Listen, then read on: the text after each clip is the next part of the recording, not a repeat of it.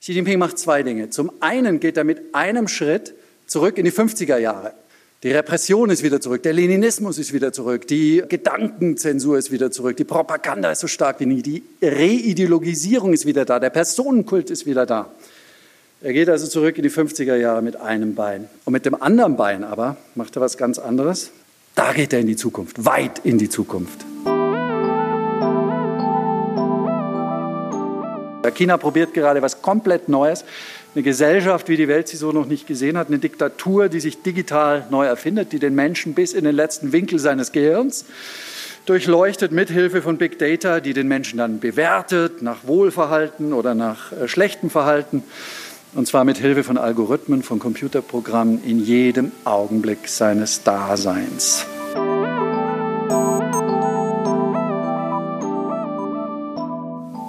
Es gab ja lange den Verdacht oder es gab lange, ich weiß, also von bestimmten Propheten und Optimisten äh, das Argument und die Ahnung, dass die neuen Informationstechnologien der Freiheit dienen, ja, dass sie dazu da sind, eigentlich autoritäre Systeme zu unterwandern. Äh, Bill Clinton hat ja mal so einen berühmten Spruch gesagt, irgendwie, ja, das Internet sei sowas wie so ein Wackelpudding, ja, den kannst du nicht an die Wand nageln, ja, der fällt dir immer runter. Die Chinesen haben leider das Gegenteil bewiesen. Also der hängt da ganz gut in China, der Wackelpudding. Hallo liebe AHA-Hörerinnen und Hörer. Herzlich willkommen zur achten Episode von AHA, ein Podcast für Wissen. Mit dieser Lecture haben wir das erste AHA-Festival im Januar 2019 beendet. Es war ein mitreißender Vortrag zu später Stunde. Kai Strittmatter hat die folgende Frage beantwortet. Entwickelt China das totalitäre Überwachungssystem der Zukunft? Kai Strittmatter ist Journalist und Autor. Er war langjähriger China-Korrespondent der Süddeutschen Zeitung und sein Buch Die Neuerfindung der Diktatur lag am ersten AHA-Festival auf dem Büchertisch auf. Nach seiner Lecture war es sehr schnell ausverkauft. So viel zum Live-Auftritt von Kai Strittmatter. Wir wünschen euch jetzt viel Spaß bei der Audioversion der Lecture. Dankeschön. Ich freue mich auch total, dass ich hier sein darf. Hören Sie mich? Funktionieren die Dinger? Ja. Ich habe gerade äh, auch dem Christoph schon gesagt, also es gibt, glaube ich, wenige Städte, wo ich so viele Freunde habe, außerhalb Deutschlands und Chinas wie Luzern. Äh, ich liebe Luzern über alles. Und als die Einladung kam, dachte ich, ja, da will ich wieder hin, super. Und äh, habe erst vor drei Wochen mir das Programm richtig angeguckt äh, äh und dann festgestellt, dass da stand 22 Uhr. Und da dachte ich so, wow krass. Also äh, ich habe noch nie im Leben einen Vortrag um 22 Uhr gehalten, aber die wahren Helden der Arbeit, die sind Sie heute Abend, weil für das Publikum ist das ja noch viel krasser als für den Redner. Ich habe wenigstens so ein bisschen Adrenalin in mir. Ich bin auch deshalb sehr gern hier und ich habe dieses Buch geschrieben, nicht äh, weil es meine Eitelkeit befriedigt oder weil man als China-Korrespondent unbedingt noch ein Buch absondern muss, wenn man da weggeht, sondern weil es wirklich brennt in mir, das Thema. Ich habe dieses Buch angefangen in der Nacht eigentlich, als Donald Trump zum Präsidenten gewählt wurde, weil als ich anfing, mich mit China zu beschäftigen, also ich bin Sinologe, ähm, ich habe das studiert, ich habe die, äh, den Großteil meines Lebens mich mit China beschäftigt. Äh, vor 30 Jahren ging ich dahin als Student nach Xi'an. Und als ich anfing, mich mit China zu beschäftigen, da hat man, wenn man über China geschrieben hat, da ging es um China. Mittlerweile ist das ein bisschen anders. Mittlerweile, wenn man über China schreibt, geht es um uns. Und darum soll, darüber soll es heute Abend auch ein bisschen gehen. Ich weiß nicht, künstliche Intelligenz, Sie haben, äh, das ist explodiert, das Thema in China in den letzten zwei Jahren, in den letzten zwei, zweieinhalb Jahren. Äh, allein die Meldungen der letzten Tage, ich habe mir das heute rausgesucht, das sind alles Meldungen der letzten Woche. In Shaoxing, ein kleiner Ort in China, haben jetzt mehr als 100 Restaurants künstliche Intelligenzkameras installiert, die automatisch Verbotenes in der Küche melden. Also wenn das Personal zum Beispiel die Uniform nicht anhat oder die Mütze nicht aufhat über den Haaren, äh, äh, Gesichter und Haare nicht bedeckt sind oder wenn einer raucht, dann schlägt die Kamera automatisch Alarm. In Shanghai, das Volksgerichts Nummer zwei, letzte Woche hat jetzt ein sprachgesteuertes äh, KI-System installiert, das System 206. Das, und jetzt zitiere ich wortwörtlich den Gerichtspräsidenten Guo Weiqing, sagt, das hilft dem Richter bei der Verifizierung von Fakten, bei der Identifizierung von Beweisen. Es stellt sicher, dass die Schuldigen ihre gerechte Strafe erhalten und dass die Unschuldigen nicht verfolgt werden. Und in Guizhou im Südwesten haben sie smarte Schuluniformen eingeführt, jetzt in einem Dutzend äh, Schulen Da haben die Uniformen der Schüler äh, äh, GPS-Tracker und Chips drin, äh, die zum Teil mit Gesichtserkennung in den Klassenräumen und an den Türen abgeglichen werden und die es den Lehrern und Eltern erlauben, die Aktivitäten von jedem einzelnen Schüler in Echtzeit immer zu verfolgen äh, und die angeblich äh, ganz toll helfen, nicht nur bei der Überwachung der Anwesenheit der Schüler, sondern auch bei der Verteilung der Hausaufgaben und beim Verteilen von Noten. Und dann gab es noch George Soros, der Ihnen auch allen Begriff ist, der vorgestern in Davos befragt wurde und der unter anderem zu China was zu sagen hatte. Der hat gesagt, ich zitiere ihn jetzt auf Englisch, das war also Donnerstag in Davos, The instruments of control developed by artificial intelligence give an inherent advantage of totalitarian regimes over open societies. China is not the only authoritarian regime in the world, but it's undoubtedly the wealthiest, the strongest, and the most developed in machine learning and artificial intelligence. Und genau darum geht es mittlerweile. Wie gesagt, es geht um uns. Es geht auch darum, dass der Wettbewerb der Systeme zurück ist und es geht darum, dass der Einfluss von China immer größer wird. Als ich nach China bin, das war 1997, das war mein Handy, mein erstes Handy. Ich weiß nicht, ob Sie das erkennen, das war ein Siemens S4 1997. Microsoft war die teuerste Firma, die wertvollste Firma der Welt damals. Apple war kurz vor Bankrott irgendwie auf dem absteigenden Ast und hat in dem Jahr Steve Jobs zurückgeholt. Prinzessin Diana ist gestorben, Titanic kam in die Kinos. Und die Wirtschaftsleistung Chinas war kleiner als die von Italiens. Und Siemens stellte solche Handys her. Handys, die übrigens die viel zu groß waren. Sie erinnern sich, äh, dass man sie, als dass man sie in die Hosentasche hätte stecken können. Man musste sie sich so an, die Gürtel, an den Gürtel schnallen, was manche Leute total cool fanden und die meisten super peinlich natürlich. Ich zeige Ihnen erstmal ein paar Bilder vielleicht zur Einstimmung damit Sie zu dieser späten Uhrzeit auch ein bisschen was zu sehen haben. Äh, das ist ganz in der Nähe äh, von da, wo wir gewohnt haben. Wir haben in so einem alten Hutung gewohnt, in so einer Gasse, in einer Altstadtgasse in Peking. Und wenn wir rauskamen, wenn ich rauskam, links Richtung Wangfujing ging, dann hing da jahrelang dieses Plakat. Auf diesem Plakat steht ganz groß Freiheit.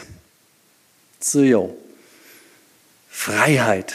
Ich habe 20 Jahre lang in einem freien demokratischen Rechtsstaat gelebt in China. Freiheit, Demokratie und Rechtsstaatlichkeit sind drei der sozialistischen Kernwerte in China. Das Foto kennen Sie vielleicht, das ist nicht von mir, das hat die Nachrichtenagentur Reuters letztes Jahr gemacht in Chengdu, äh, da wo die tolle Sichuan-Küche herkommt, die scharfe, das schöne scharfe Essen. Das ist das China heute. Ja. Hemmungsloses kapitalistisches Wirken und über allem aber immer die kommunistische Partei. Hammer und Sichel. Das hier ist ein Foto Alibaba. Alibaba macht jeden Tag, also wenn wir, von, wenn wir so von äh, Kommerz- und Shopping-Orgien sprechen, ja, vieles von dem, was ich heute Abend erzähle, wird Sie ein bisschen an George Orwell erinnern. Aber ähm, George Orwell 1984 ist eine alte Metapher für China, die in vielem richtig ist. Und ich habe George Orwell für mein Buch nochmal gelesen, so wie ich viele andere Bücher nochmal gelesen habe. Und äh, der war genial, der Mann, wirklich unglaublich, was der damals, also der hat sich ja die stalinistischen, das stalinistische System vor allem, äh, hatte der vor Augen. Aber das China von heute ist viel, viel mehr als dieser alte Kasernenhofsozialismus. Ja, das ist nicht mehr, das ist nicht Stalin und das ist auch nicht Mao, sondern das ist dieser wilde Mix aus, aus eben George Orwell auf der einen Seite und auf der anderen Seite aber eigentlich Aldous Huxley. Schöne neue Welt trifft es viel mehr. Vergnügen, Kommerz, Shoppingorgie und Alibaba hat da jedes Jahr am 11. November haben die ihren, ihren, ihre Shopping-Orgie. Das ist so, die haben nachgemacht eigentlich den amerikanischen Black Friday, ja, wo alles irgendwie billiger ist, wo dann alle gleichzeitig an einem Tag sich die Einkäufe des ganzen Jahres erledigen. Aber Alibaba übertrifft es mittlerweile bei weiterem. Der Umsatz war in den ersten zwei Minuten schon eine Milliarde Dollar umgerechnet. Das ist äh, aus einem Tempel in der Nähe von uns in Peking. Das ist der Dämon der Verwirrung. Den habe ich hier mit Absicht rein, weil China ist ein sehr, sehr verwirrendes Land und man kann viele Dinge über China behaupten am Morgen beim Frühstückstisch, von denen man am Abend beim Abendessen das Gegenteil sagen kann und man hat immer recht. Wie hat sich China verändert? Schauen Sie sich mal diese Titelseiten an der Volkszeitung. Also so ein bisschen zum Hintergrund äh, zu dem, was passiert ist. Ähm, wir hatten Mao, wir hatten die Herrschaft Maos bis 1976, dann ist er gestorben und danach kam Deng Xiaoping und der hat eigentlich das China geschaffen, das wir alle kennengelernt haben die letzten 30, 40 Jahre. Ja. Das China, das uns über Zeitungsartikel, über äh, Fernsehdokumentationen und vielleicht auch bei Reisen, bei persönlichen Reisen äh, äh, nahegekommen ist. Und das ist das China dieser ersten fünf Titelseiten. Das ist das China, das Deng Xiaoping geschaffen hat, der damals so ein China der Reform und Öffnung hieß das gemacht. Er hat China der Welt geöffnet. China war plötzlich ein neugieriges Land, hat uns eingeladen, hat Know-how eingeladen. Und er hat viele Dinge anders gemacht als Mao Zedong. Unter anderem hat er eine kollektive Führung eingeführt. Er wollte die Einmannherrschaft äh, und die Einmanndiktatur und den Personenkult verhindern. Und das sieht man ganz genau, dass alle fünf Jahre, wenn der Parteitag stattfindet, wurde dann das Politbüro vorgestellt. Und so sahen dann die Titelseiten der Zeitungen aus. Und jetzt, da sehen Sie genau, wie die Titelseiten die letzten 30, 35 Jahre anschauen. Bis letztes Jahr, 2019, rechts unten, Xi Jinping. Plötzlich ist wieder alles ganz anders. Plötzlich ist es wieder wie bei Mao früher. Plötzlich ist wieder der eine große Mann im Mittelpunkt. Schauen Sie sich mal diese zwei Seiten an. Das war äh, eine Volkszeitung vom letzten Jahr. Sie sprechen ja wahrscheinlich kein Chinesisch, die meisten von Ihnen, aber vielleicht erkennen Sie immer so die, die ersten drei Schriftzeichen in fast jeder Überschrift. Das sind, glaube ich, elf Geschichten und jede dieser elf Geschichten handelt von Xi Jinping. Und in jeder dieser elf Geschichten ist Xi Jinping der Titelmann. Und natürlich in jedem dieser Fotos. Das sehen Sie alles. Das kleine rote Büchlein ist auch zurück. Die studieren hier die Gedanken des großen Vorsitzenden Xi Jinping, diese Leute. Und die Ikonografie ist auch schon ähnlich wie damals bei Mao Zedong. Xi Jinping macht etwas, also er macht zwei Dinge. Also was wir jetzt sehen, ist wirklich ein China, das keiner von uns die letzten 30 Jahre kannte. Was jetzt passiert in China gerade, ist was völlig Neues. Es entsteht ein neues China, ein völlig neues China. Xi Jinping macht zwei Dinge. Zum einen geht er mit einem Schritt zurück in die 50er Jahre. Die Repression ist wieder zurück, der Leninismus ist wieder zurück, die äh, Gedankenzensur ist wieder zurück, die Propaganda ist so stark wie nie, die Reideologisierung ist wieder da, der Personenkult ist wieder da. Er geht also zurück in die 50er Jahre mit einem Bein. Die Ikonografie ist wieder da, wie früher. Und mit dem anderen Bein aber macht er was ganz anderes. Da geht er in die Zukunft, weit in die Zukunft. Ja. Es gab ja lange der, den Verdacht oder es gab lange, ich weiß, also von bestimmten Propheten und Optimisten äh, das Argument und die Ahnung, dass die neuen Informationstechnologien der Freiheit dienen, ja, dass sie dazu da sind, eigentlich autoritäre Systeme zu unterwandern. Äh, Bill Clinton hat ja mal so einen berühmten Spruch gesagt, irgendwie, ja, das Internet sei sowas wie so ein, äh, wie so ein Wackelpudding. Ja? Den kannst du nicht an die Wand nageln, ja? der fällt dir immer runter. Die Chinesen haben leider das Gegenteil bewiesen. Also der hängt da ganz gut in China, der Wackelpudding. Es ist nicht nur so, dass die Chinesen diese neuen Informationstechnologien nicht mehr fürchten, sondern im Gegenteil, sie haben sie lieben gelernt. Über alles. Bei Xi Jinping geht es eben Hand in Hand. Auf der einen Seite ist es plötzlich die größte Internetnation der Welt, ja, fast 800 Millionen Leute online schon. Und zwar ein Internet, das auch mit voller Macht vom Staat gefördert wird. Ja. Äh, Xi Jinping hat gesagt, wir müssen die größte Cybernation der Welt werden. Und auf der anderen Seite versucht er, die Partei, die kommunistische Partei, wieder so gottgleich zu machen, wie sie eigentlich bei Mao damals war. Noch allgegenwärtiger, noch allwissender, als sie jemals war. Es gibt dieses Zitat von Mao, das er wieder ausgegraben hat, das er jetzt bei jeder Gelegenheit anbringt. Dieses Zitat heißt wortwörtlich, egal ob den Osten, egal ob der Westen, egal ob der Süden, der Norden oder das Zentrum, die Partei beherrscht alles. Ja.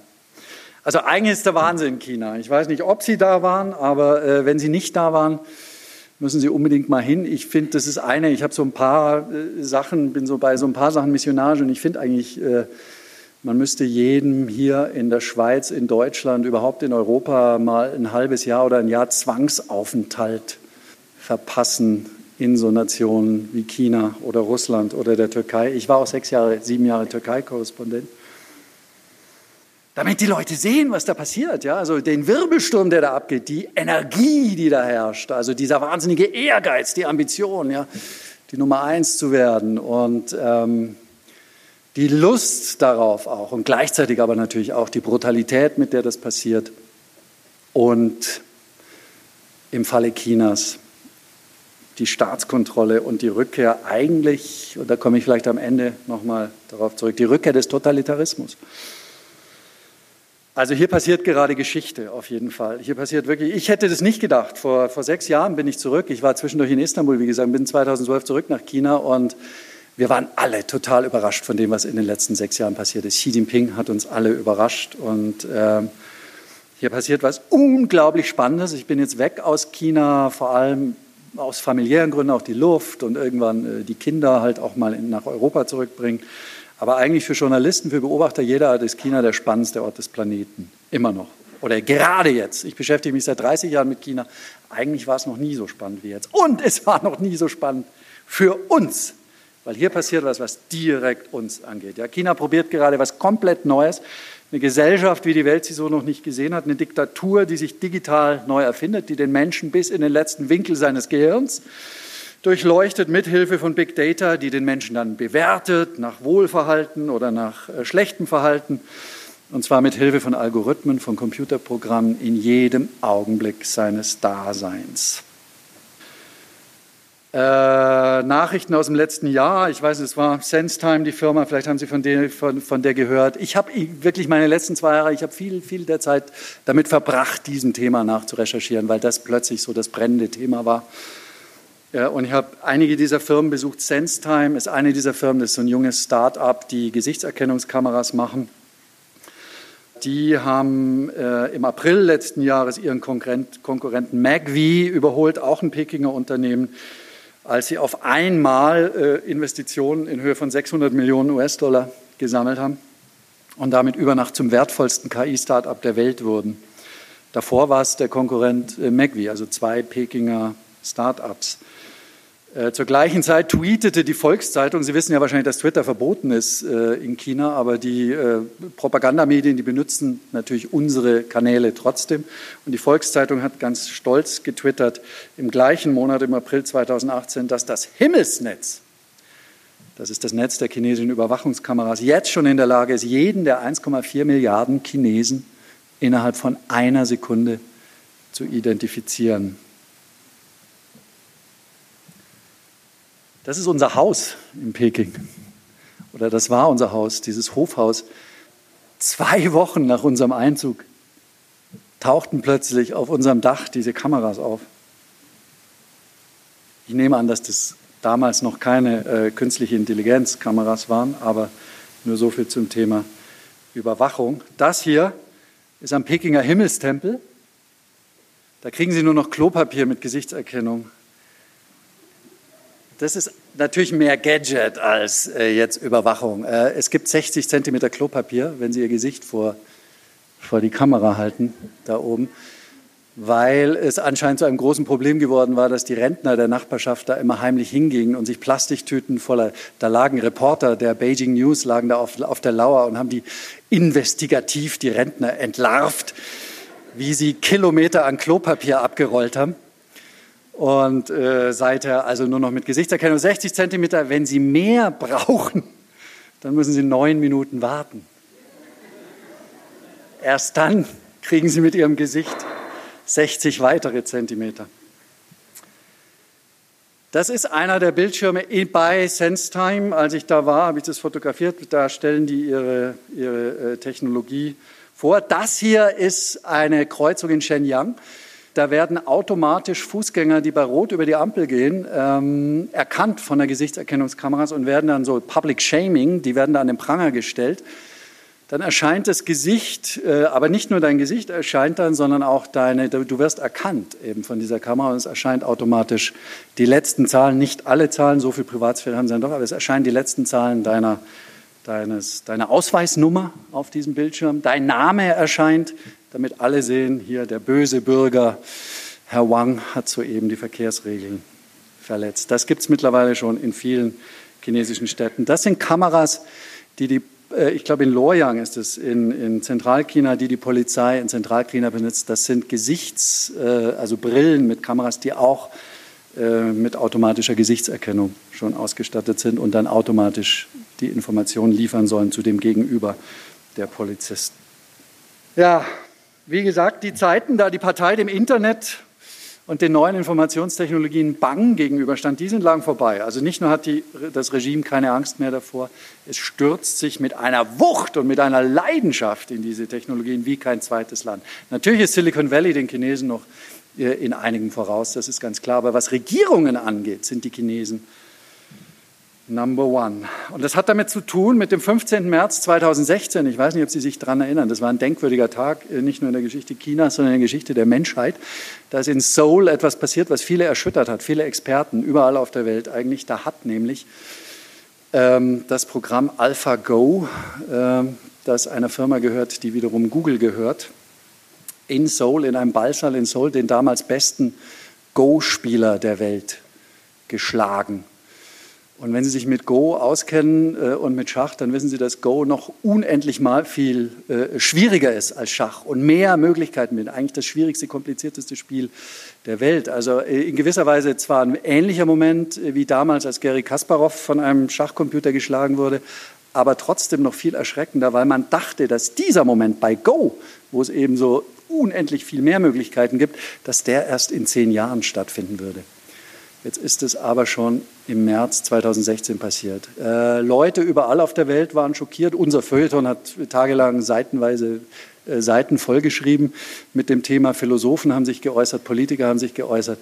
Aber nirgendwo waren sie wohl so schockiert wie in Peking. Und nirgendwo haben sie so schnell reagiert. Also das ist wirklich äh, ja eine Sache der Kommunistischen Partei Chinas. Die haben eine wahnsinnige Anpassungsfähigkeit, Wandlungsfähigkeit, Flexibilität, etwas, was die KPDSU nie hatte. Deswegen ist sie auch untergegangen, weil sie immer so starr ihren alten Stiefel weitergemacht hat. Aber die KP Chinas hat sich ja schon mehrfach neu erfunden und sie hat entschlossen, dass sie das jetzt wieder macht. Und die haben ein Jahr danach einen Plan rausgebracht, äh, indem sie gesagt haben, bis, bis zum Jahr 2020 äh, einen Plan zur künstlichen Intelligenz. Und in dem Plan steht, bis zum Jahr 2020 ziehen wir mit den führenden Forschungsnationen, also USA, klar, gleich. Im Jahr 2025 haben wir wesentliche Durchbrüche in China. Und im Jahr 2030 sind wir Nummer eins, das wichtigste KI-Innovationszentrum der Welt. Jetzt ist künstliche Intelligenz, es ist ja nicht nur so irgendeine neue Technologie. Ein paar von Ihnen sind vielleicht äh, eh Experten oder kennen sich aus, haben sich eingelesen, andere vielleicht nicht. Künstliche Intelligenz ist, äh, ja, äh, ein, ein amerikanisch-chinesischer Wissenschaftler hat mal gesagt, it's, it's the new electricity. Das ist eine Kraft, mit Hilfe derer eigentlich alles neu erfunden wird, was sich digital erfassen lässt oder erstützen lässt. Ja? Egal, ob es Bildung ist, Medizin, Finanzwelt, wissenschaftliche Forschung, Verkehr, die Städte, es sollen jetzt auch Smart Cities geben und neu erfunden wird jetzt auch der autoritäre Staat. Ja? Wir haben jetzt hier das digitale Update der Diktatur in China. Aber die Chinesen machen das, wollen die künstliche Intelligenz schon auch für ihre Wirtschaft. Ja? Die wollen schon auch jetzt Nummer eins werden in, bei selbstfahrenden Autos, Smart, Smart Cities, medizinische Diagnostik, Spracherkennung. Sie wollen Probleme in der, in der Technologie lösen, die Produktivität steigern und es soll der Turboantrieb in der Wirtschaft werden. Gleichzeitig soll die künstliche Intelligenz dem Apparat ein neuer Krisenmechanismus werden. Ja? Also die wollen, die hoff, erhoffen sich dadurch einen neuen Feedback-Mechanismus, mit Hilfe dessen sie Krisen sowohl in der Wirtschaft und in der Finanzwelt, aber auch in der Gesellschaft schnell erkennen und dann darauf schnell reagieren können. Äh, und schließlich äh, verspricht die künstliche Intelligenz den Traum aller autoritären Herrscher wahr werden zu lassen, nämlich die totale Kontrolle und Überwachung der Untertanen.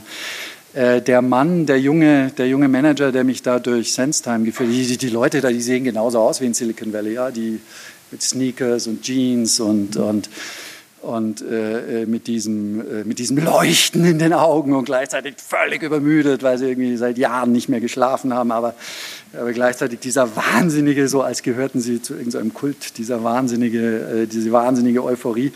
Und ich, sage, ich bin jetzt seit drei Jahren in diesem Unternehmen, ja, seit drei Jahren und was in diesen drei Jahren passiert ist, wir hätten uns das selber nie vorstellen können. Wir holen alle die Dinge, die du aus Science-Fiction-Filmen kennst, die holen wir in die Wirklichkeit. Ja? Und wir werden noch so viel äh, äh, in die Wirklichkeit holen, was du dir gar nicht vorstellen kannst. Und das sind alles einerseits Privatfirmen, ja, das sind private Startups, aber gleichzeitig ja, was eine Privatfirma ist in einer Diktatur wie China, äh, das ist eine eigene Diskussion natürlich. Natürlich müssen die alle total eng kooperieren mit dem Staat. Und natürlich ist bei vielen dieser Firmen und bei SenseTime auch der Staat direkter Investor, wenn nicht sogar mehr Mehrheitseigner über diese großen KI-Fonds, in denen er jetzt äh, ja, das ganze Geld regnen lässt. Also es regnet wirklich Geld für künstliche Intelligenz in China. Deswegen kommen auch ganz viele äh, Forscher zurück aus aus Amerika oder äh, nicht nur zurück. Es forschen mittlerweile auch jetzt nicht nur chinesische Amerikaner, die zurückkommen, sondern es forschen auch mittlerweile schon amerikanische Amerikaner und Europäer für die Chinesen, weil es da mehr Geld zu verdienen gibt als in Silicon Valley. Was die Überwachungskameras angeht, 176 Millionen waren es 2016. Das hört sich viel an. Das ist gar nicht so viel. Die Amerikaner hatten pro, pro Kopf der Bevölkerung äh, sogar mehr zu dem Zeitpunkt. Aber wie immer in China ist es das Tempo und die Absicht und die schier, der schiere Ehrgeiz, ja, der den Unterschied macht, weil bis zum Jahr 2020, also in zwei Jahren sollen es schon 600 Millionen sein. Und von diesen 600 Millionen eben fast alle ausgestattet mit äh, künstlicher Intelligenztechnologie. Das heißt, dass dann am anderen Ende, da muss dann kein Mensch mehr sitzen, der sich diese Videobänder anguckt, sondern das macht alles der Algorithmus und der Algorithmus erkennt automatisch, äh, ob da zum Beispiel äh, natürlich Gesuchte sind. Ja, also bei SenseTime haben sie uns ganz stolz erzählt, erzählt, dass ihre Kameras jetzt schon im letzten Jahr 3000 Leute seien verhaftet worden aufgrund der Gesichtserkennung ihrer Kameras äh, in ganz China. 3000 Leute, die jetzt einfach zufällig vor irgendwelchen Kameras marschierten. In der Woche, in der ich ausgereist bin in China, äh, hat Schlagzeilen gemacht, ein Konzert irgendwo in Mittelchina auch, glaube ich, äh, wo in einem Stadion 60.000 Leute waren und wo die Kameras aus diesen 60.000 Leuten einen Gesuchten rausgefischt haben, der dann verhaftet wurde direkt in dem Konzert. Äh, dieser Manager, der hieß Xie Yinan, der hat mir dann gesagt, also die Verbrecher, die müssen sich heute wirklich gut überlegen, ob sie überhaupt noch Verbrechen begehen wollen. Ja. Äh, unser Algorithmus, ich zitiere ihn jetzt mal hier, deswegen gucke ich hier drauf, unser Algorithmus, wir können dir genau sagen, welche Sorte Mensch sich zu welchem Zeitpunkt wo befindet. Wir können dir sagen, wer ist das, wo ist er, wie lange hält er sich hier auf, wohin geht er dann und wir verfolgen die Spur dieses Menschen von Kamera zu Kamera. Und äh, seine Kollegin in, in, in dem Konkurrenzunternehmen Macvi, die hat mir dann noch äh, was anderes gesagt, die hat mir so, so Massen, äh, das waren so, dann so Kameras, die Massenbewegungen ähm, analysiert haben und die hat mir gesagt, ja, unser Algorithmus erkennt dann auch, äh, wenn zum Beispiel eine Menge von Menschen sich äh, an einem Ort in eine Richtung bewegt und wenn dann an demselben Ort ein einzelner Mensch gegen den Strom geht, dann fischen wir uns den raus, weil der ist doch nicht normal. Äh, Predictive Policing ist ein großes Thema, auch bei uns. Ich weiß nicht, wie es in der Schweiz ist, in Deutschland schon, in Amerika auch, aber es gibt viele kritische Stimmen, auch es gab in Amerika. Also Predictive Policing ist das, was Steven Spielberg in Minority Report äh, gemacht hat, dass man eben tatsächlich aus all diesen Daten vorhersagt, wann welcher Mensch mal zum Verbrecher wird und was für ein Verbrechen er es begehen kann. Tatsächlich, also glauben die Chinesen, äh, dass äh, dass das einer ihrer zentralen, ihrer zentralen Unterstützungsmechanismen wird durch diese Algorithmen. Big Data soll ihnen helfen bei der Erkennung, jetzt Zitat chinesisches Polizeiministeriums, bei der Erkennung unnormalen Verhaltens von Bürgern. Der Vizeminister für Wissenschaft und Technologie hat im letzten Sommer gesagt, Big Data und künstliche Intelligenz werden China helfen. Wörtliches Zitat, im Voraus zu wissen, wer ein Terrorist sein wird und im Voraus zu wissen, wer Böses im Schilde führen wird. Wahrscheinlich bevor derjenige selber es weiß. Ein anderer KP-Kader hat geschrieben in einem Essay schon 2015, wir brauchen jetzt, wir brauchen Big Data deshalb, weil Big Data gibt uns eine vollständige Sammlung von grundlegenden Informationen über alle Orte, alle Sachen, alle Angelegenheiten und alles, was die Menschen tun, von den Trends und Informationen darüber, was sie essen, wo sie wohnen, wohin sie reisen und was sie konsumieren. Und das macht dann unser Frühwarnsystem wissenschaftlicher, es macht die Abwehr unserer Partei und ihre Kontrolle effektiver und es macht unsere Schläge präziser. Politbüromitglied Meng Jianzhu. Äh, Wenn Sie jetzt denken, dass ich da Leute, dass man sich da vielleicht Sorgen machen muss, dann kann ich Sie beruhigen mit der Volkszeitung. Volkszeitung Mai 2018, keine Sorge, wörtliches Zitat Volkszeitung. Einige wenige mögen sich vielleicht bedroht fühlen durch eine Technologie, die praktisch jeden unter das Mikroskop stellt. Aber die große Mehrheit fühlt sich sicher, weil sie die Technologie in guten Händen weiß. Es geht in China einmal mehr um den neuen Menschen. Es ist wirklich, äh, das ist etwas, das ist ja auch so ein leninistisches Projekt. Ja, Lenin hat den Begriff erfunden. Mao war aber vielleicht sein eifrigster Schüler. Mao hat versucht, während der Kulturrevolution den neuen Menschen zu schaffen, in Umerziehungslagern, aber überhaupt im Alltag, in den Fabriken, in den Schulen, überall. Das ist wieder zurück. Ähm, bei meinen Interviews kam mir sehr oft, also mit diesen Leuten, mit diesen KI-Leuten und aber auch jetzt rede ich, ich rede ein bisschen jetzt über das, über, über dieses Social Credit System, über das System für soziale Vertrauenswürdigkeiten. Also einmal hat mir ein Beamter zum Beispiel gesagt, wir wollen jetzt den zivilisierten Menschen schaffen. Ja, wir wollen den vertrauenswürdigen Menschen schaffen. Wir wollen den ehrlichen Menschen schaffen. Äh, meine Recherche zu diesem Thema, zu diesem äh, Kreditsystem-Thema begann in Peking an der Uni bei einem Professor, bei dem Dekan für, äh, für Wirtschaft, der mir da vorgeschwärmt hat äh, und, und der dann eben irgendwann meinte er äh, am Ende unseres Gesprächs, und jetzt, Sie müssen unbedingt nach Rungcheng fahren, in, in diese Stadt Rungcheng und sich da das anschauen. Da ist das Pilotprojekt schon am weitesten und das ist, das ist der Wahnsinn, was da passiert und die machen das am besten und das ist so toll. Und dann gehen Sie einfach, fahren Sie einfach dahin und besuchen Sie das, das Amt für Ehrlichkeit. Cheng Xinban. Und ich so, hä, was? Ja, das Amt für Ehrlichkeit. Äh, das habe ich dann auch, bis, also echter Wahnsinn. Ja, man hat so das Gefühl, Orwell ist ja übrigens auch nicht verboten. Es ist viel verboten in China, aber 1984 ist ein Buch, das nicht auf der Zensurliste steht. Das können Sie, das können Sie kaufen in jedem Buchladen, äh, erstaunlich. Und man hat das Gefühl äh, manchmal, äh, also die kennen, die kennen 1984 schon und die lesen es schon, aber die lesen es äh, nicht als Warnung, sondern als Gebrauchsanweisung. Dieser Professor, der hat mich empfangen und der hat gesagt, passen Sie mal auf, dieses System, ich erkläre Ihnen das jetzt. Es gibt doch in der, Welt gute Menschen und es gibt schlechte Menschen. Und jetzt stell dir einfach mal eine Welt vor, in der die Guten belohnt werden und die Schlechten bestraft werden. Wäre das nicht die Welt, die wir alle wollen? Wäre das nicht eine viel, viel, viel bessere Welt? Ja? Eine Welt, in, immer, in der stets der, der Vortritt hat, der, der Vater und Mutter ehrt, ja? der, der immer über den Zebrastreifen geht, der, der alle seine Rechnungen bezahlt, ja? So ein Mensch, der soll doch im Zug dann das Bett in der Weichschlafenklasse bekommen. Ja? Und der soll doch bei der Bank Kredite bekommen. Der andere aber nicht. Ja? Der andere schläft dann hart. Der andere darf auch nicht in Hochgeschwindigkeitszüge, der darf auch nicht mehr in Flugzeuge steigen, der darf nur noch die langsamen Flugzeuge. Das ist nämlich der, das ist der Nachbar, der bei der Hochschulaufnahmeprüfung geschummelt hat, der, der raubkopierte Filme runterlädt, der, dessen Frau vielleicht gerade ein vom Staat unerwünschtes Kind zur Welt gebracht hat. Und dann hast du eine Welt, in der ein allwissender und allsehender digitaler Mechanismus mehr weiß über dich als du selbst. Und dieser Mechanismus, der kann dir dann dabei helfen, dich zu bessern, weil er dir zu jedem Zeitpunkt genau sagt, was du tun kannst, um noch ehrlicher und noch vertrauenswürdiger zu werden. Wäre das nicht eine gerechte Welt? Wäre das nicht eine harmonische Welt? Und dieses System, von dem wir da reden, ich erzähle gleich noch ein bisschen die Details, aber ähm, das soll die Menschen einteilen in vertrauenswürdige Menschen und in Vertrauensbrecher. Ja.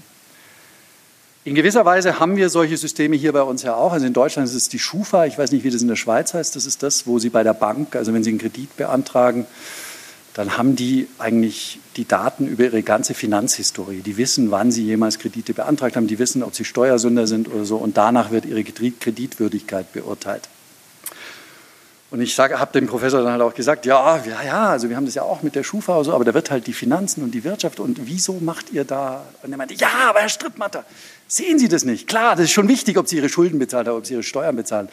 Aber wie Sie Ihre Eltern behandeln, ja, und ob sie schwarz U-Bahn fahren. Und das sagt uns doch viel mehr über ihre Vertrauenswürdigkeit. Ja, wir wollen schon alles sammeln. Wir wollen ihr soziales Verhalten und wir wollen ihr moralisches Verhalten aufzeichnen. In Shanghai war zu dem Zeitpunkt gerade eine App rausgekommen, Ehrliches Shanghai.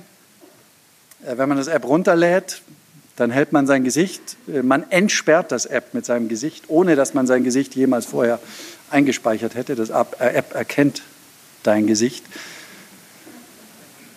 Und in dem Moment, wo das App dann anfängt zu arbeiten, ähm, lädt es Informationen herunter. Und die Zahlen sind natürlich alt, weil mein, mein Interview mit diesen Leuten ist schon äh, ein Dreivierteljahr, ja, es war Frühjahr letzten Jahres. Damals 5198 Informationen, Einzelinformationen aus 98 verschiedenen Ämtern und Behörden, Verkehrsamt, Steueramt, äh, alles Mögliche. Und am Ende spuckt dieses App eine Bewertung aus. Guter Shanghaier, schlechter Shanghaier, so lala Shanghaier. Wenn Sie ein guter Shanghaier sind, dann dürfen Sie zum Beispiel in der Bibliothek kostenlos Bücher leihen. Äh, das App ist bisher nur ein Gadget, das ist auch freiwillig. Ja.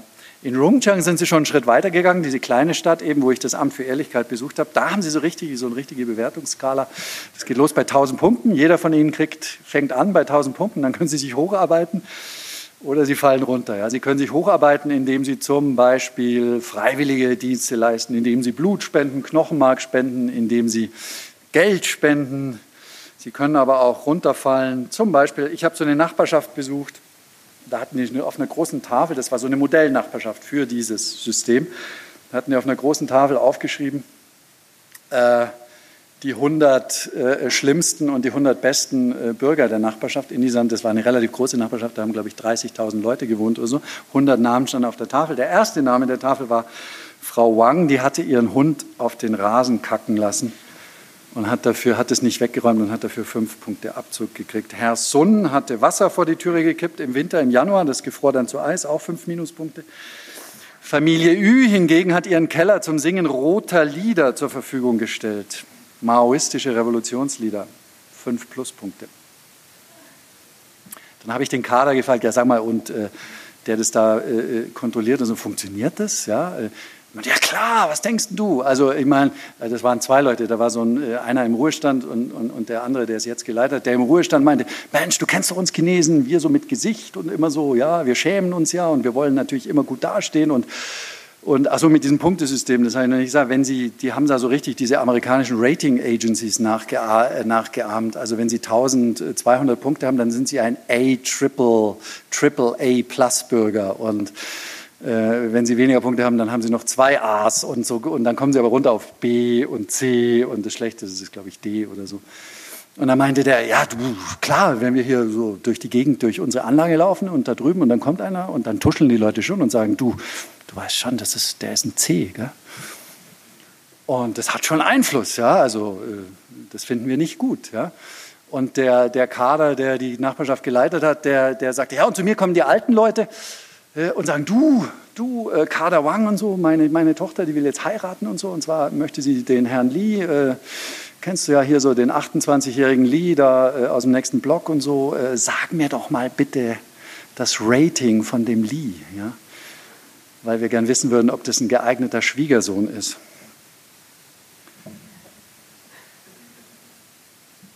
Vieles dieses Systems ist erst im Pilotstadium. Ja, vieles von dem ist noch nicht umgesetzt. Und es sind diese Pilotprojekte über ganz China verteilt. 2020 soll das System landesweit äh, eingeführt werden. Aber jetzt schon gibt es äh, bestimmte Teile, die äh, landesweit funktionieren. Zum Beispiel die Blacklist, äh, die schwarze Liste. Also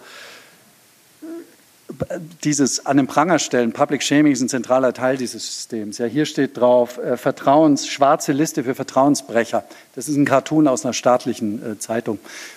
Ähm, das, ist also, das ist kein Cartoon, der dieses System kritisiert, sondern es ist ein Cartoon, der die Leute äh, ermahnt, äh, du wirst dich ganz schön schämen müssen, wenn du dich äh, schlecht verhältst. Und ähm, ähm, auf dieser schwarzen Liste, wenn Sie da stehen, äh, dann wird Ihnen, wie gesagt, zum Beispiel der Zugang zum Fliegen verwehrt. Dann dürfen Sie keine Flugtickets mehr kaufen in ganz China. Und Sie dürfen nicht mehr die Hochgeschwindigkeits. Da stehen im Moment sieben Millionen Leute drauf auf dieser Liste, ja, jetzt schon, die keine Flug und denen man aber gar nicht Bescheid gesagt vorher, dass sie auf der Liste stehen. Ja, die versuchen zum Teil monatelang Flugtickets zu kaufen und wundern sich, dass es nicht funktioniert. Und irgendwann finden sie heraus, sie stehen längst auf dieser Liste der Vertrauensbrecher. Die Privatwirtschaft macht auch mit. Das bekannteste ist, also vielleicht wissen Sie, dass die Chinesen sind uns sowieso, also von wegen äh, keine Innovation, ja, also in vielem sind sie uns längst weit voraus. hier so Fintech-Sachen sowieso. Ähm, die Chinesen bezahlen fast alles übers Handy nur noch, äh, WeChat, Alipay. Äh, ich habe zum Schluss noch einen Pilotversuch einen Versuch gemacht, selber, bevor ich ausgereist bin, eine Woche lang nur noch mit Handy bezahlen. Aber das war totaler Quatsch, also weil das war überhaupt kein Problem. Äh, ich bin aber einmal total, habe ich mich zerstritten mit einem Parkplatzwächter, der kein Bargeld mehr nehmen wollte und der sich nur noch mit dem Handy bezahlen lassen wollte. Also es ist im Moment wahrscheinlich schwieriger in Peking, äh, nur einen Monat mit Bargeld zu bezahlen zu versuchen, als hiermit. Dieses Social Credit System ist bei den meisten Chinesen noch relativ unbekannt.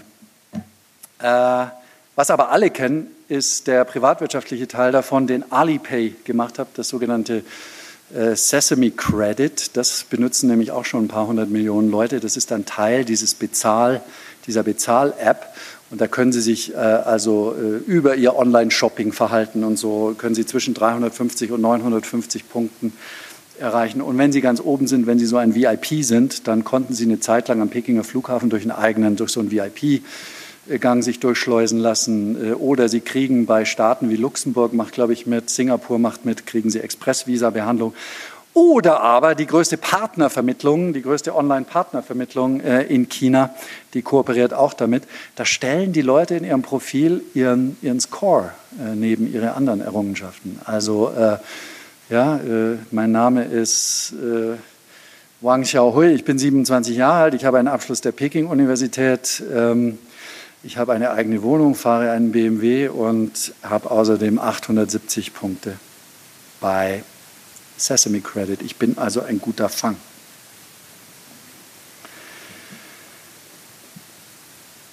Ich könnte jetzt noch viel erzählen, ich mache es nicht mehr, diese Details. Also es sollte hier vor allem über die Digitalisierung gehen, aber ich vielleicht lieber ein bisschen, die letzten Minuten ein bisschen mehr, äh, packe ich das jetzt ein.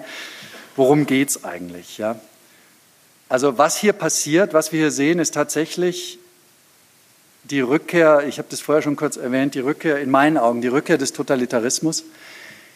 Totalitarismus ist auch so ein Totschlagbegriff, der von so kalten Kriegern in den letzten Jahrzehnten oft gegen China verwendet wurde und äh, fast immer zu Unrecht. Das war totaler Blödsinn, die letzten Jahrzehnte eigentlich, weil China war immer eine Diktatur also ich habe die Leute nie verstanden, die das Wort Diktatur nicht mehr benutzt haben im Zusammenhang mit China und die dann sich immer so, ja, autoritärer Staat oder so, weil man hat sich nicht wirklich getraut, man hat ja Geschäfte gemacht mit diesen Leuten.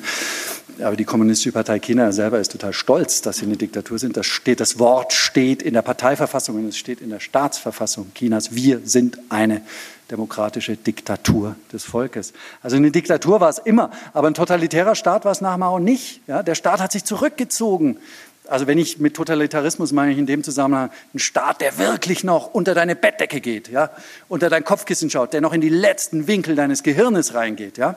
Das war China nicht mehr die letzten 30 Jahre. Im Gegenteil, die Partei hat sich zurückgezogen, hat Freiräume gegeben der Gesellschaft. Ähm, die Privatsphäre wurde auch größer. Und jetzt sehen wir aber, dass tatsächlich im digitalen Gewande dieser Totalitarismus zurückkehrt. Ich meine, wir haben ja alle hier unser Gehirn in diese Dinge ausgelagert mittlerweile. Jeder einzelne unserer Gedanken ist da drin, jeder einzelne unserer Schritte, ja. Und das ist ja nicht mal metaphorisch, ja. Ich habe das abgeschrieben, aber hier äh, meine Frau, äh, die hier sitzt, auch äh, die freut sich jeden Tag über ihre 13.000, 14.000 Schritte, die sie macht und die das iPhone ihr ausspuckt und so. Das ist ja eigentlich verrückt, oder? Und äh, dann machen wir uns hier schon so ein bisschen Gedanken, was mit unseren Daten passiert. Aber in China ist natürlich, können Sie zu 100 Prozent davon ausgehen, dass alles, was in Ihrem iPhone passiert und alles, was die privaten Firmen auch haben, dass das natürlich die Staatssicherheit und die Polizei und der Staat auch hat. Und das Beste bei dieser Art von, das ist ein viel smarterer Totalitarismus als früher. Das Beste bei diesem Totalitarismus ist, weil es eben diese schöne neue Welt ist, die gleichzeitig mit Vergnügen und allem Möglichen, die verlegt große Teile der Kontrolle eigentlich in die Hirne der Menschen selber. Ja.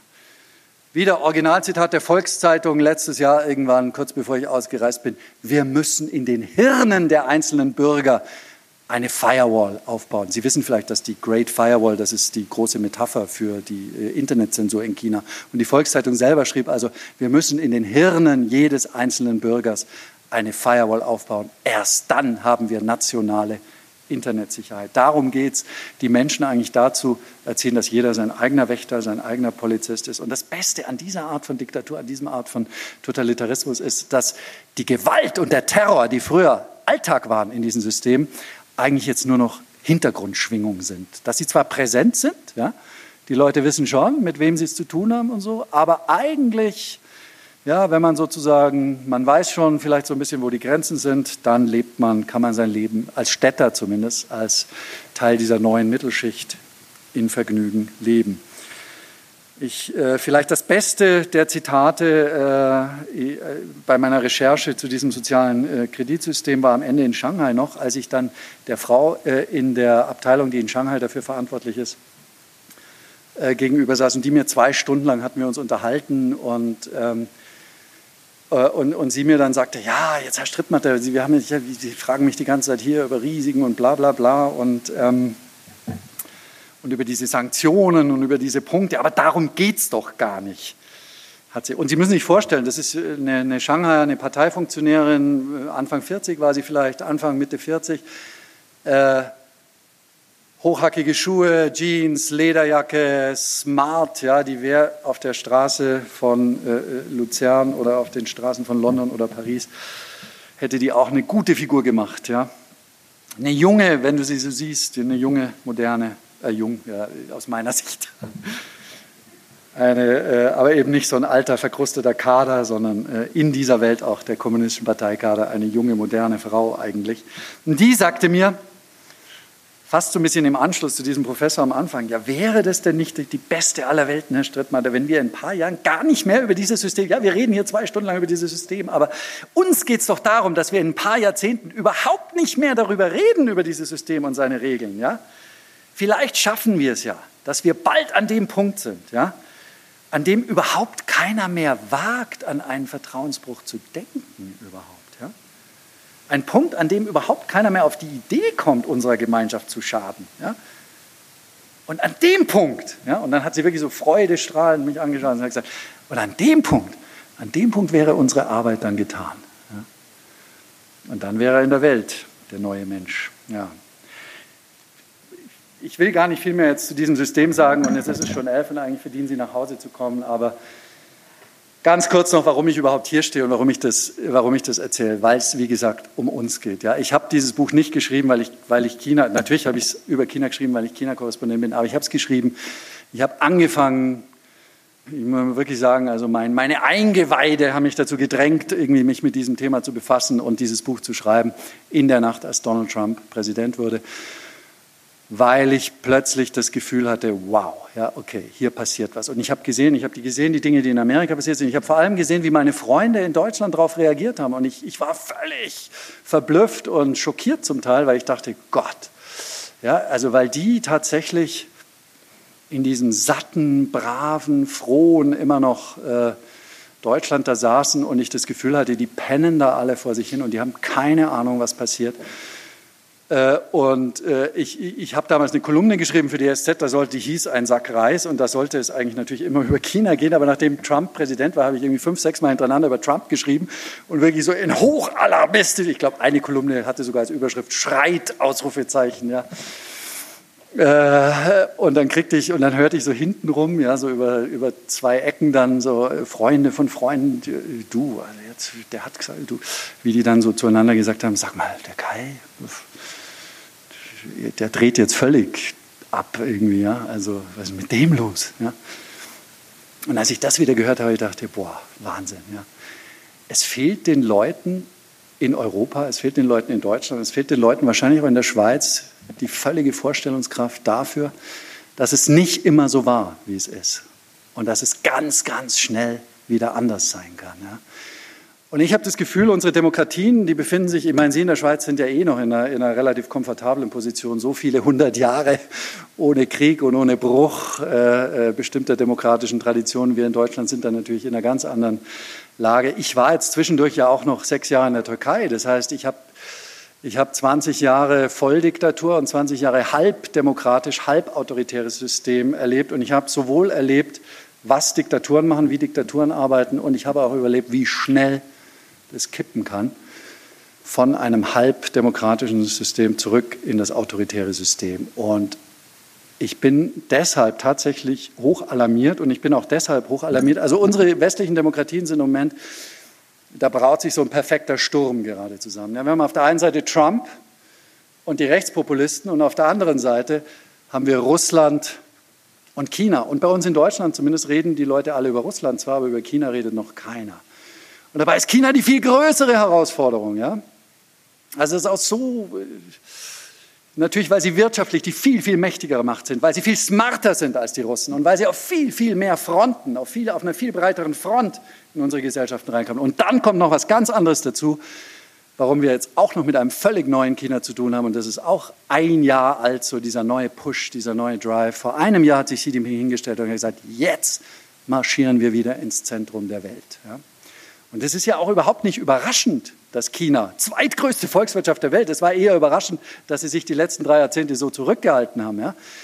Aber jetzt kommt die Ansage, jetzt kommt die Ansage, so, wir marschieren jetzt ins Zentrum der Welt, wir wollen mitbestimmen. Wir wollen mitbestimmen über die internationalen Regeln, über die Regeln der internationalen Ordnung. Sie erinnern sich vielleicht auch an Präsident Xi Jinping in Davos vor zwei Jahren, da hat er auch so eine Rede gehalten. Wir äh, wir wollen unsere Regeln und Werte auch jetzt einbringen. Er nennt es die Weisheit, die chinesische Weisheit in die Welt einbringen. Aber wir haben es hier natürlich nicht mit chinesischer Weisheit zu tun. Hier geht es ja nicht, hier geht doch nicht um chinesische Traditionen und um chinesische Werte und Normen. Hier geht es um die Normen und Werte einer leninistischen Diktatur. Darum geht es. Und damit werden wir zu kämpfen haben. Ja. Und wir sehen es jetzt schon in Foren wie im Menschenrechts. Äh, Ausschuss, in den Ausschusssitzungen in Genf, wo die Chinesen schon relativ weit gekommen sind, äh, äh, damit ihre Formulierungen zu durchzurücken. Und wir sehen es an so, so vielen anderen Fronten auch. Äh, es ist einfach so tatsächlich, und die Chinesen selber machen da auch keinen Hehl, Hehl daraus. Ja, ich lese Ihnen mal ein paar Zitate vor aus der chinesischen Presse. China ist, wörtliches Zitat von Xi Jinping, die echteste Demokratie. Der liberale Westen hingegen ersäuft in Krisen und Chaos. Es ist Zeit für einen Wandel. Oder Xinhua, die Nachrichtenagentur. Chinas aufgeklärte Demokratie stellt den Westen in den Schatten. Oder China Daily. Xi Jinpings Gedanken haben das Potenzial, die bestehende Weltordnung zu korrigieren und zu transformieren. Nochmal China Daily. Wir bieten der Welt jetzt die China-Lösung. Und da müssen wir uns schon gut überlegen, ob wir die wollen die China-Lösung. Ja? Es hieß irgendwann mal, der Kapitalismus werde China unterwandern. Ja, Wandel durch Handel, kennen Sie vielleicht auch noch den Begriff. Später hat man uns dann erzählt, das Internet wird alle autoritären Systeme unterwandern. Mittlerweile sieht es eher so, als, als ob China sowohl den Kapitalismus als auch das Internet unterwandert. Und ich kann nur sagen, und deswegen habe ich das Buch geschrieben und deswegen äh, nehme ich jetzt auch viele dieser Einladungen an, irgendwie ähm, wacht auf. Es ist wirklich Mittlerweile, ich habe das Gefühl, ich bin 53. Es ist das erste Mal in meinem Leben, dass es um was geht. Es geht um uns, es geht um unsere Demokratien und es geht, es geht um Europa. Schweiz ist nicht Mitglied der Europäischen Union, aber natürlich auch ein Profiteur und Nutznießer der europäischen Ordnung. Und es ist tatsächlich Zeit, dass wir dafür kämpfen. Und China ist nicht die einzige Herausforderung, aber es ist bislang, würde ich fast sagen, die am meisten übersehene. Und was künstliche Intelligenz und Big Data und so angeht, äh, ja, äh, unsere Firmen schielen total neidisch nach China. Ja? Äh, äh, auf die Möglichkeiten, die die Chinesen haben, auf das Geld, das da regnet. Und die versuchen zum Teil unsere Regierung unter Druck zu setzen und sagen, guckt nach China und so. Wenn wir da nicht genau dasselbe machen, wenn wir da nicht mitmachen, dann werden wir hoffnungslos abgehängt. Ich bin nicht gegen die Digitalisierung, im Gegenteil. Ähm, wenn China die Diktatur neu erfindet, dann müssen wir die Demokratie neu erfinden, digital auch. Aber wir müssen wahnsinnig aufpassen dabei und vor allem, wir müssen alle unsere Augen aufreißen. Und es gibt noch tausend Sachen mehr zu sagen, aber es ist 11 Uhr und ich habe Sie eh schon viel zu lange strapaziert. Danke.